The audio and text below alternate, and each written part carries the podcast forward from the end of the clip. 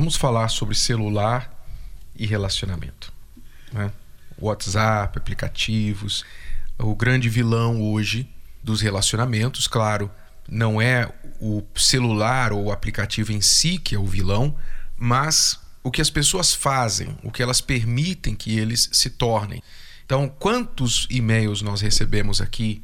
É difícil você até encontrar um e-mail onde a esposa não está reclamando do marido, a namorada reclamando do namorado, conversas com outras pessoas, é, não dá a senha do celular, etc. Enfim, o celular está se tornando quase que a terceira pessoa de todo relacionamento. É verdade. É, na verdade, eu vejo até que é a terceira pessoa no relacionamento. Porque não só os casais estão tendo problemas com o celular, mas os filhos também. Nós temos trabalhado com jovens, com crianças, e uma das reclamações delas é justamente porque a mãe está sempre no celular, o pai está sempre no celular, não tem tempo de conversar. Então, quer dizer, se os filhos estão reclamando, né? E eles acabam entrando nesse ritmo também, obviamente, né? Você entra numa casa hoje, num lar, e você vai ver, tá todo mundo com o celular, um iPad na mão. Então as pessoas não sentam mais para almoçar juntas, para jantar juntas, porque existe essa outra pessoa que não é família, que não é visita, que não é nem estranho. É uma coisa que se faz de, de pessoa, porque as pessoas estão tendo relacionamento com o celular. Exato. E, e hoje, então, a tecnologia que veio para ajudar e é muito útil, é claro. Se não usada com moderação, com regras, então ela passa a se tornar um problema na vida, seja do casal ou até da criança. Você que tem filhos, você tem que tomar muito cuidado, porque o filho, a criança, já nasce neste mundo. Tudo que ela está observando, ela absorve para si. Então, se a criança cresce vendo os pais com a tela em frente ao rosto, o rosto enfiado no celular ou em alguma tela o tempo todo, você está condicionando esta criança para este comportamento que ela vai achar absolutamente normal. Anormal para ela vai ser não fazer isso, porque é o que ela está vendo e onde ela andar, ela vai ver isso. As outras crianças fazem isso, os pais fazem isso, etc. É, e uma outra coisa que acontece, Renato, é que as pessoas acabam tirando atenção disso, né? Então elas elas suprem a necessidade delas de atenção, de carinho, de elogios, né? A pessoa precisa de elogio de vez em quando, ela precisa de, de atenção. E ela supre isso através do celular. Então, se o marido deu atenção ou não, se o pai deu atenção ou não, ela vai ter atenção ali nas redes sociais. E às vezes atenção errada.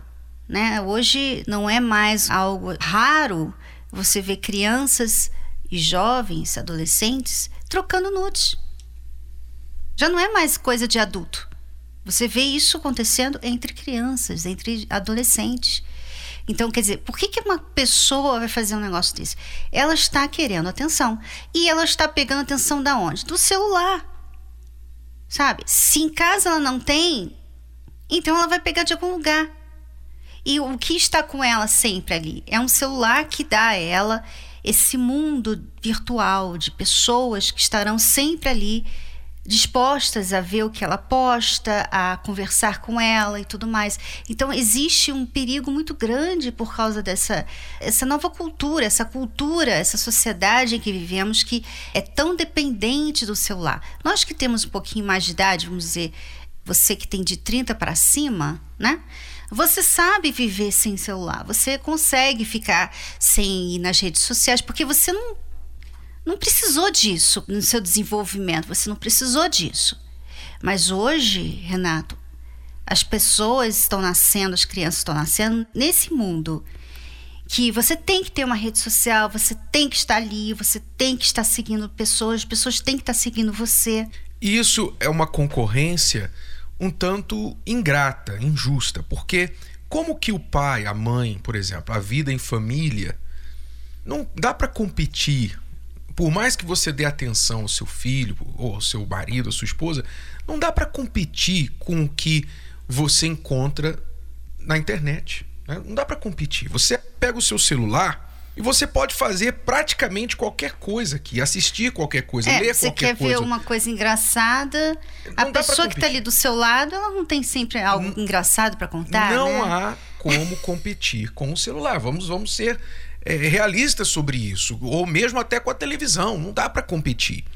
Então, apesar de ser importante você ter essa consciência, não, eu preciso ter atenção ou dar atenção para o meu cônjuge, é preciso, além disso, colocar certas regras. Por exemplo, os especialistas, os pedagogos, já falam hoje em proibir aparelhos de celular, tablets, até de televisão para crianças, para bebês e crianças até uma certa idade. Por exemplo, falam que um bebê nunca pode entrar em contato com um celular, com um tablet, até mais ou menos os dois anos de idade. Mas hoje em dia o bebê já tem acesso a isso, né? Fica ali é, no colo do bebê um tablet e ele assistindo, enfim. Então eu sei que os pais não fazem por má intenção, simplesmente eles utilizam aquilo como uma forma de entreter a criança. E eu sei que há também muitas coisas até educativas, instrutivas nestes meios. Mas as consequências disso têm sido, na sua maior parte, negativas.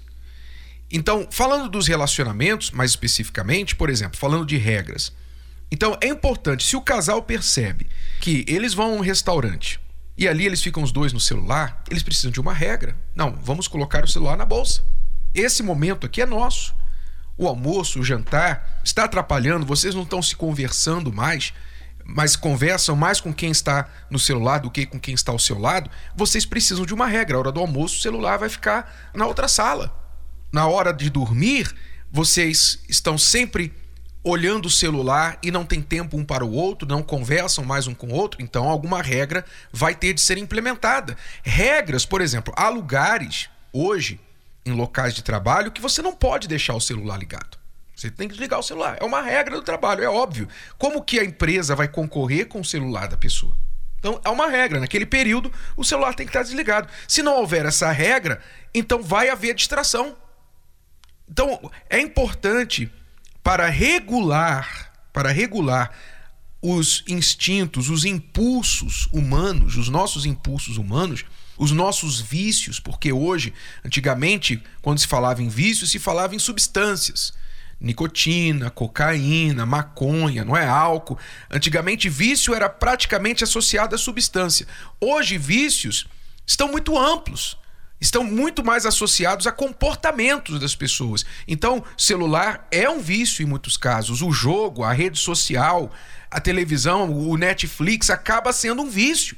Quer dizer, a pessoa faz uma ação repetitiva que acaba trazendo algum prejuízo para si ou para outras pessoas. Aquilo é um vício. Então, para vencer o vício, tem que haver regras. É, e nós podemos dar algumas aqui, alguns exemplos. Por exemplo, vocês podem combinar entre si que quando vocês forem jantar, o celular fica fora da mesa. Né? Vocês vão jantar juntos, o celular fica fora. Quando vocês forem dormir, quando vocês entrarem no quarto, então o celular fica onde tem que carregar e vocês tem aquele momento para vocês. São coisas simples, né? Exemplos simples, mas que fazem tanta diferença. Por exemplo, às vezes você, mulher, o seu marido chega em casa e ele está no celular. Aí você, ah, então eu também vou pro celular. Só de você ir pro celular também, você está dando para ele razão para continuar no celular. Se você não estiver no celular, se você começar a conversar com ele, ele obviamente vai parar de ficar no celular e vai conversar com você. Então, não entre no jogo do seu cônjuge. O seu cônjuge está ali no celular. Você não precisa estar no celular, você pode não estar, você pode conversar com ele, fazer perguntas que vai levá-lo a ter que deixar de olhar no celular e responder. Sabe? Então, são coisinhas, são regrinhas pequenas que fazem muita diferença. É, pode demorar um pouco, né? Você talvez vai fazer isso um dia e não vai funcionar, especialmente se ele ou ela já está viciado no celular. Mas por exemplo, se eu vejo que a Cristiane colocou o celular de lado e ela está ali comigo, então eu me sinto incomodado, eu me sinto constrangido de ficar no celular e ignorar a minha esposa ao meu lado. Então, sem falar, ela já me deu o recado. É claro que eu já estou bem treinado a respeito disso. Mas então a esposa tem que esperar que o marido perceba isso, ou esperar que a esposa perceba. Em outro momento, não interrompendo às vezes o que ele está fazendo ou ela está fazendo no celular, mas em um outro momento, ter essa conversa. Olha, eu queria combinar que a gente, quando estivesse nesses momentos, se eu colocar ou se você colocar o seu celular para o lado, a gente vai respeitar esse tempo nosso, porque perceba como que a gente tem ficado ausente mesmo presente na vida do outro. E outra coisa, Renato, às vezes a pessoa tem medo de tomar essas decisões, né? Decidir essas regrinhas, porque elas pensam assim, mas e se eu tiver que realmente estar no celular? Eu tiver que falar com essa pessoa, né, o patrão, ou uma pessoa, um cliente. Então, muitas vezes ela acaba não querendo fazer regras por causa de exceções. Você tem que pensar assim: eu vou fazer a regra, mas vão haver exceções. E né? as exceções não podem voltar a se tornar regras. Exatamente. Você pode sim falar: não, essa hora eu vou ficar com você. Caso, né? Caso um cliente ligue aquela hora, você vai atender. Sabe? Mas você não vai, ah, não quero fazer regra, e aí você fica ali o tempo todo com o cliente, você fica ligando para os clientes, você fica, sabe, trabalhando ou então vendo suas redes sociais. Isso é falta de consideração.